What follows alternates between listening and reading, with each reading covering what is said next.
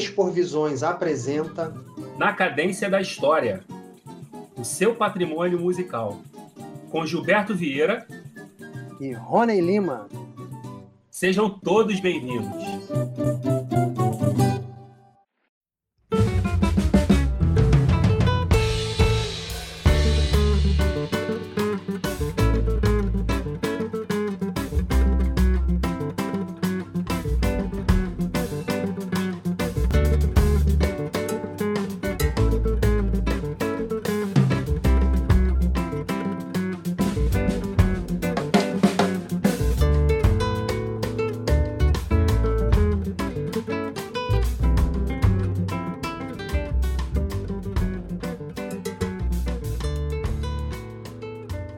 Acabamos de ouvir um trecho da música Afrodiaspórico, faixa título do álbum recém-lançado do nosso convidado Luan Sodré.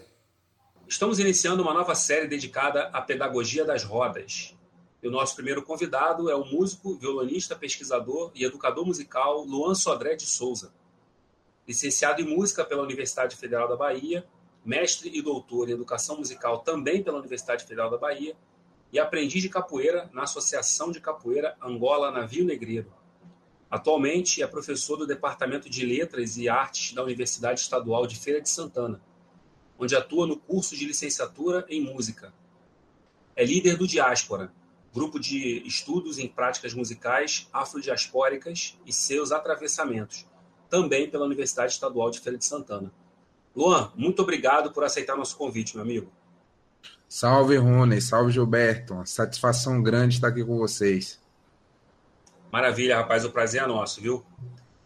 Luan, como começou sua trajetória como músico e como a sua atuação como professor começou também? É, vamos lá, Rony. Eu acho que essa. Acho que meio que se misturam as duas perguntas, né? É, eu venho.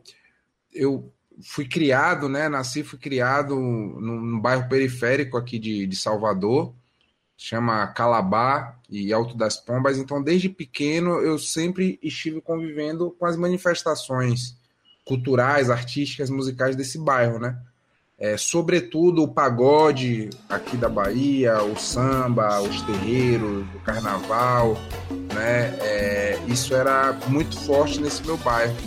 Então, eu sempre gostei muito do pagode, né? E aí, quando eu estava ali por volta dos 10, 11 anos, é, eu me aproximei de uma banda do bairro, né? Para querer começar a tocar. Ali por volta dos 11, eu ganhei um, um, violão e comecei a tocar, né? Como a maioria das pessoas relacionadas à música popular faz, né? Ali com as revistinhas, com os colegas e tal.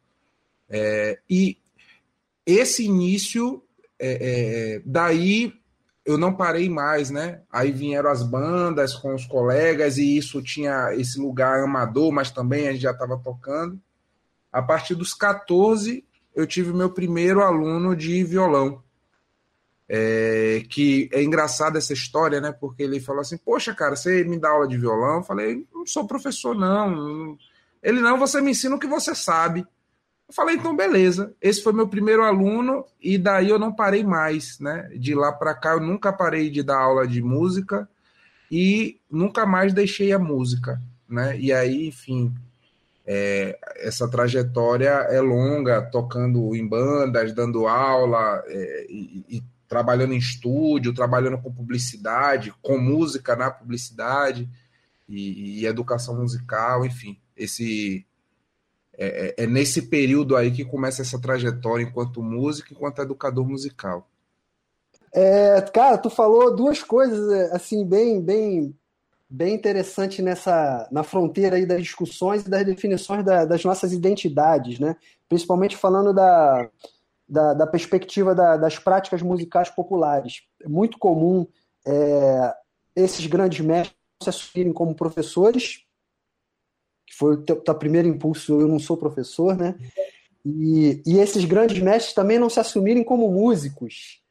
Né? Então é muito comum e como isso dialoga com aquilo que resultou no, nas tuas pesquisas, na pesquisa de Valnei, na pesquisa de, de, de, Anderson, né?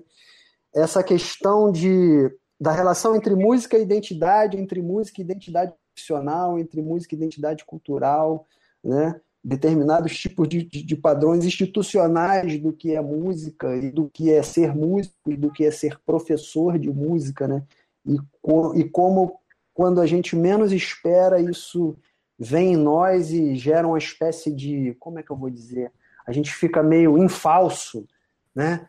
Perde um pouco assim a, a estima, né? De se colocar e, e falar, não, esse espaço é nosso também, viemos de outras práticas, mas a gente é músico e é professor também. E aí queria compartilhar, na verdade, não é nem bem uma pergunta, é compartilhar mesmo uma reflexão a partir dessa tua própria fala mesmo, né? Dessa relação entre música e identidade, música e identidade profissional, identidade cultural, hierarquias, enfim. Cara, é, é um mundo, né? Essa sua reflexão aí. Mas eu acho que, é, enfim, eu acho que tem muita coisa para a gente falar em relação a isso, e eu acho que essa, é, essas identidades que, que acabaram sendo construídas, é, elas são fruto também é, das negações né, dessa trajetória. É, olha só, você coloca essa coisa de, ah, poxa, de fato, né? Eu falei na, naquela época lá, não, não sou professor. Mas isso tem a ver também com a concepção que eu tinha do que era ser professor, né? Daquilo que estava postulado, do que era ser um professor de música, quem podia ser professor de música, quem era legitimado enquanto professor de música, quais conhecimentos em música né? São os conhecimentos é, é, que estão ali dentro da, né, das ferramentas de trabalho desse professor de música. E de fato naquele momento eu não fazia eu, eu, eu, não eu não tinha esse esse cânone na, nas mãos né? É, era, um, era um outro caminho. E que bom que era assim né? Porque foi o aluno que teve a sacada que ele falou assim ah não mas eu quero aprender isso aí que você está fazendo. É, e, e, isso é uma coisa que, para mim, é, é, é, um ponto de reflexão muito importante na pesquisa, né? Porque o, foi o aluno que disse: Não, eu quero isso aí que você está fazendo. E muitas vezes a gente não ensina o, o que as pessoas estão buscando, não é? Sobretudo da maneira como a gente aprende que deve ensinar música, ou da maneira que se pensa que é ensinar é, música no Brasil. É, e eu acho que é justamente a partir dessas negações né, e, e dessa trajetória de negações, porque aí a gente está começando a falar desse processo lá atrás, mas isso continua né, ao longo de toda a trajetória. E à medida que eu vou tendo acesso né, a outros contextos, a outras referências, essas negações elas vão continuar. Né? A negação, por exemplo, eu comecei falando do meu bairro, né? Do, do, do, do Calabá ali, do Alto das Pombas e da minha relação com o pagode. E aí eu começo a tocar, esse é, essa é a minha primeira escola. E aí tem um momento que eu vou buscar mais. Não, poxa, mas eu, eu tô gostando dessa coisa da música, né? Eu quero aprender mais. E eu vou, acabo me inserindo em espaços institucionalizados de ensino de música e aí começa um processo de negação em relação a essa primeira música, essa música que me fez querer estar nesse outro espaço. De começar um processo disso, olha, isso aí que você não faz, isso aí que você faz não é música. Ou, ah, não, desaprenda tudo isso para aprender isso aqui. Eu já ouvi, inclusive, que o instrumento que eu tocava não era um instrumento musical, né? Olha aí, os violonistas, né? Eu sou violonista e eu já ouvi, por exemplo, de, de, de uma pessoa é, dentro desse contexto da universidade, né, de dizer que o violão não era um instrumento, que eu deveria ir aprender um instrumento de verdade, né? É, isso para falar do instrumento. Das referências musicais, aí a gente vai ter um mundo de, de, de, de negações também, né? Dentro disso, a gente pode falar, por exemplo, Gilberto, eu tive uma, uma, uma formação acadêmica e eu falo assim acadêmica porque essa formação foram em vários espaços, não é? Essa eu tive uma formação que é da roda de samba, a formação que é da rua, a formação lá no ensino médio no colégio estadual, né? Manuel Novaes, onde eu tive muito contato com choro, com jazz, com bossa nova, com improvisação e também a iniciação à, à música de tradição ocidental europeia, de concerto. E na universidade, nessa formação, eu tive um contato, é, na verdade, aquela formação que eu estava tendo ali tinha como base uma ideia de uma música universal, né? E essa ideia dessa música universal exclui totalmente essas outras músicas nas quais é, eu já dialogava e que me fez chegar até aquele espaço. E isso que para mim é uma das coisas é, é, mais interessantes, que assim, é, por mais que houvesse uma negação, e aí eu acho que isso é a grande virada na pesquisa na nossa área, para mim essa negação ela não tinha como se confirmar porque eu era fruto dessa música que não existia, né, entre aspas. Mas eu sabia que ela existia porque eu estava lá. Eu fazia essa música, eu era fruto dela. Eu conhecia esse outro, esses outros mundos musicais, esses outros vocabulários, né?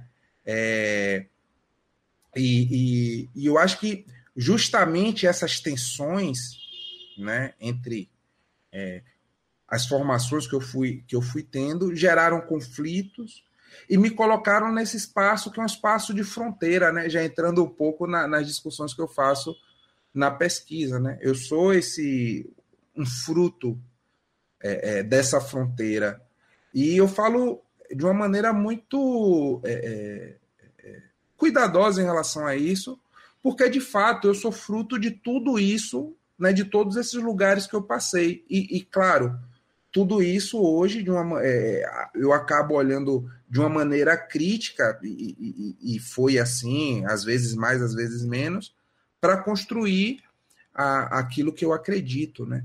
Então, é, fazendo toda essa volta, né, com base é, no que você falou, eu acho que assim muito do que eu sou hoje é fruto dessas negações, né, e dessas crenças é, é, que, que são é, popularmente né, no, no campo difundidas, né?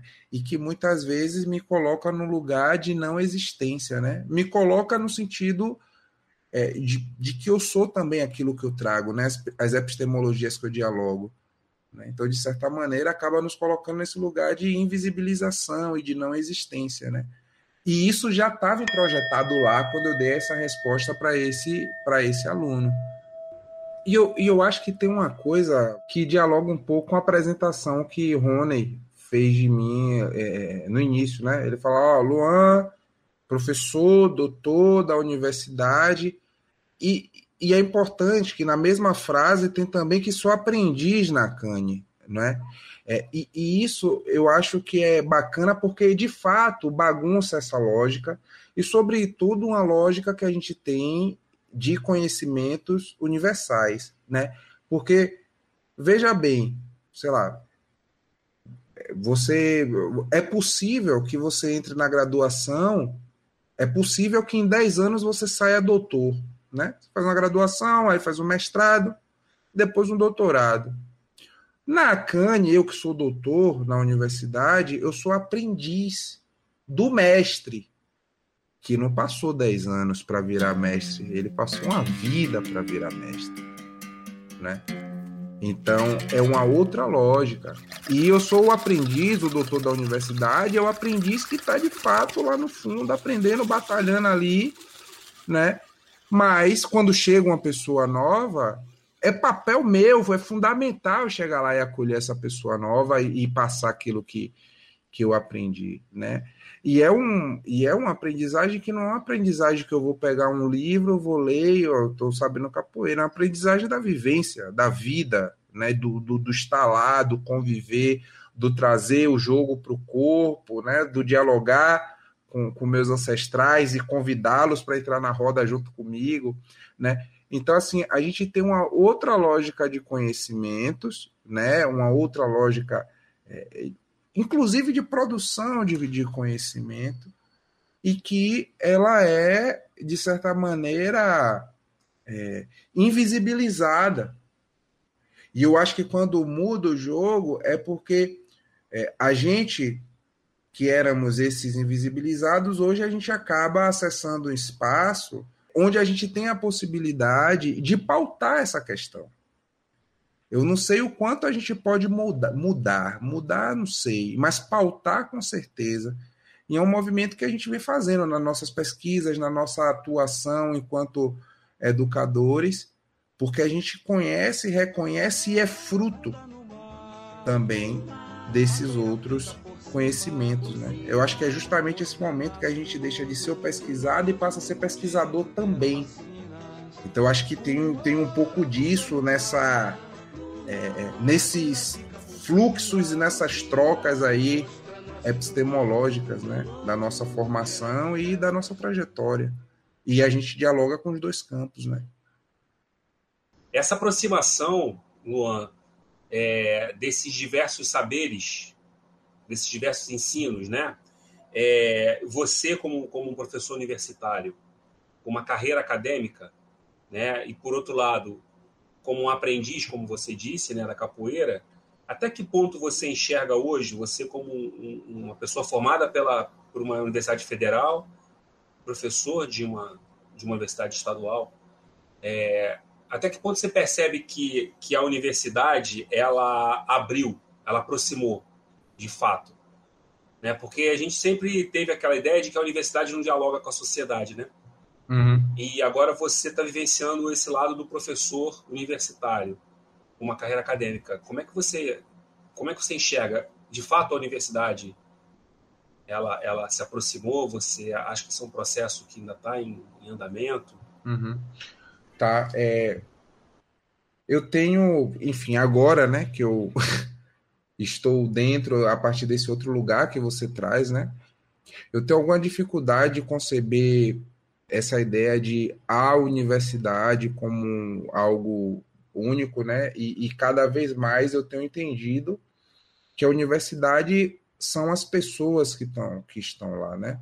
É, e a universidade ela vai ter é, é, diferentes posturas e movimentos a depender de quem está lá representando essa universidade. Eu acho, é, Rony, que a gente tem muitas universidades no Brasil. Dentro dessas universidades, a gente tem uma diversidade. Eu diria que ainda é hegemônico, né? uma visão que pouco dialoga com a sociedade. Ainda é. Ao mesmo tempo, a gente tem ilhas dentro da universidade que vem lutando, que vem batalhando para fazer essa conexão com a sociedade, para dialogar com a sociedade, para modificar a maneira como a universidade é, tem pensado produção do conhecimento. Isso tem ampliado. E eu não poderia dizer que é diferente disso, porque, cara, é... hoje meus alunos têm a possibilidade de ter um professor negro no curso deles. Na minha época, eu não tive. E não só negro, alguém que é negro e que se coloca a partir desse lugar epistemologicamente, que produz conhecimento a partir desse lugar e que busca difundir conhecimento também a partir desse lugar.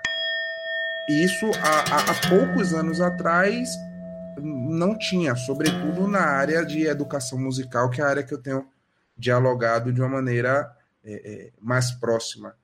Então, assim, seria incoerente eu dizer que não vem mudando. Vem mudando a passos lentos, com muito racismo, com muita resistência, a gente precisando sempre botar o pé na porta, a gente sempre precisando brigar muito, perdendo algumas batalhas, ganhando outras, é, tentando fazer articulações políticas, né, e muitas delas funcionando. Eu posso te dizer assim, Rony, tem muita gente trabalhando nessa direção. A universidade mudou? Eu acho que ainda não mas vem é, existe um movimento que é um movimento é, que vem crescendo.